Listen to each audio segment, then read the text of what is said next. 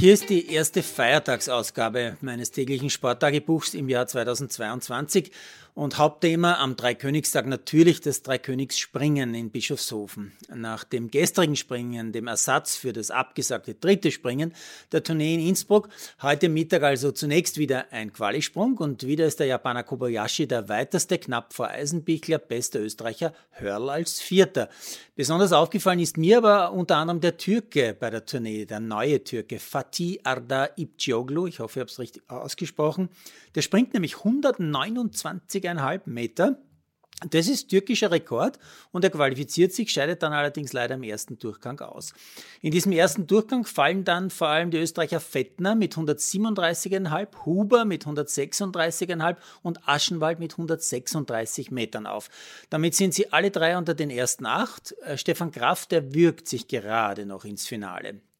Die Führung, die geht an den Geigerquarl vor Huber, dem Österreicher. Kobayashi nur unter Anführungszeichen Fünfter, damit plötzlich wieder sieben Punkte hinter der großen Grand Slam Chance, also hinter dem möglichen Vierfachsieg bei der Tournee. Sein erster Verfolger in der Gesamtwertung, Lindwig, stürzt aber ab und kommt gerade noch so in den zweiten Durchgang. Und in diesem zweiten Durchgang fallen dann die Österreicher leider zurück. Kobayashi kann auch nicht mehr zulegen gewinnt aber überlegen die Vierschanzentournee, verliert aber den Grand Slam.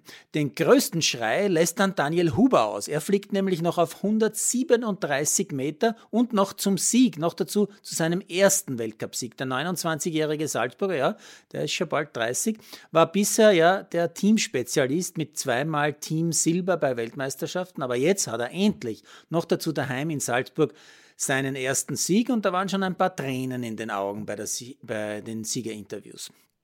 Äh, dass die Pandemie den Sport wieder mehr beeinflussen wird, das war eh klar. Leider betrifft es auch die Vorbereitung der Österreicher auf die Handball-Europameisterschaft, die ja jetzt dann gleich beginnt. Heute musste das erste von zwei Testspielen, die letzten Testspiele, abgesagt werden, weil bei Gegner Slowakei zwei Corona positiv sind. Abgesagt auch wieder ein Eishockey-Match von heute, Innsbruck gegen Villach. Und gravierend ist die Sache zum Beispiel auch im italienischen Fußball. Da sind heute gleich vier Spiele abgesagt worden. Und im England beim Man City sind 21 Leute positiv und so weiter und so fort. Heute sind mir aber unter anderem auch zwei Basketballmeldungen aufgefallen. Erstens eine gewisse Caitlin Clark, Spitzenspielerin der Frauen-NBA in den USA, hat nach nur 40 Ligaspielen die 1000-Punkte-Marke übertroffen. Ein Rekord in der WNBA. Und dann habe ich noch Teile einer sehr schönen Ehrung für den großen Dirk Nowitzki gesehen. Man hat seine Nummer 41 unter das Hallendach in Dallas gehängt, äh, was so viel heißt wie die Nummer 41 darf nie wieder vergeben werden. Aber nicht nur das, Dirk erhält vor der riesigen Halle auch noch eine riesige Statue. Nachgebildet ist der unvergleichliche Fadeaway Dreipunkter, der Dirk ja berühmt gemacht hat.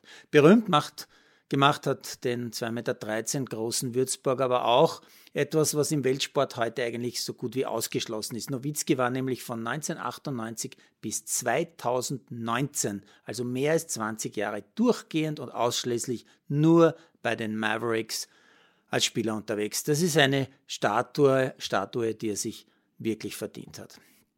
Und eine solche würde sich auch ein Mann verdienen, äh, den nur Insider des Basketballs in Niederösterreich und in Wien kennen. Heute habe ich leider erfahren, dass unser lieber Hans Altmann verstorben ist. Er war der empathischste, leidenschaftlichste, netteste Nachwuchstrainer, den ich jemals kennenlernen durfte. Und er hat meinem Sohn gelernt, wie Basketball funktioniert. Er durfte schon mit fünf zu einem Kindertraining, wo eigentlich nur Sechsjährige dabei sein durften.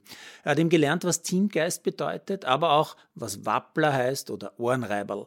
Wir werden ihn immer dankbar bleiben dafür, dem Hans Altmann.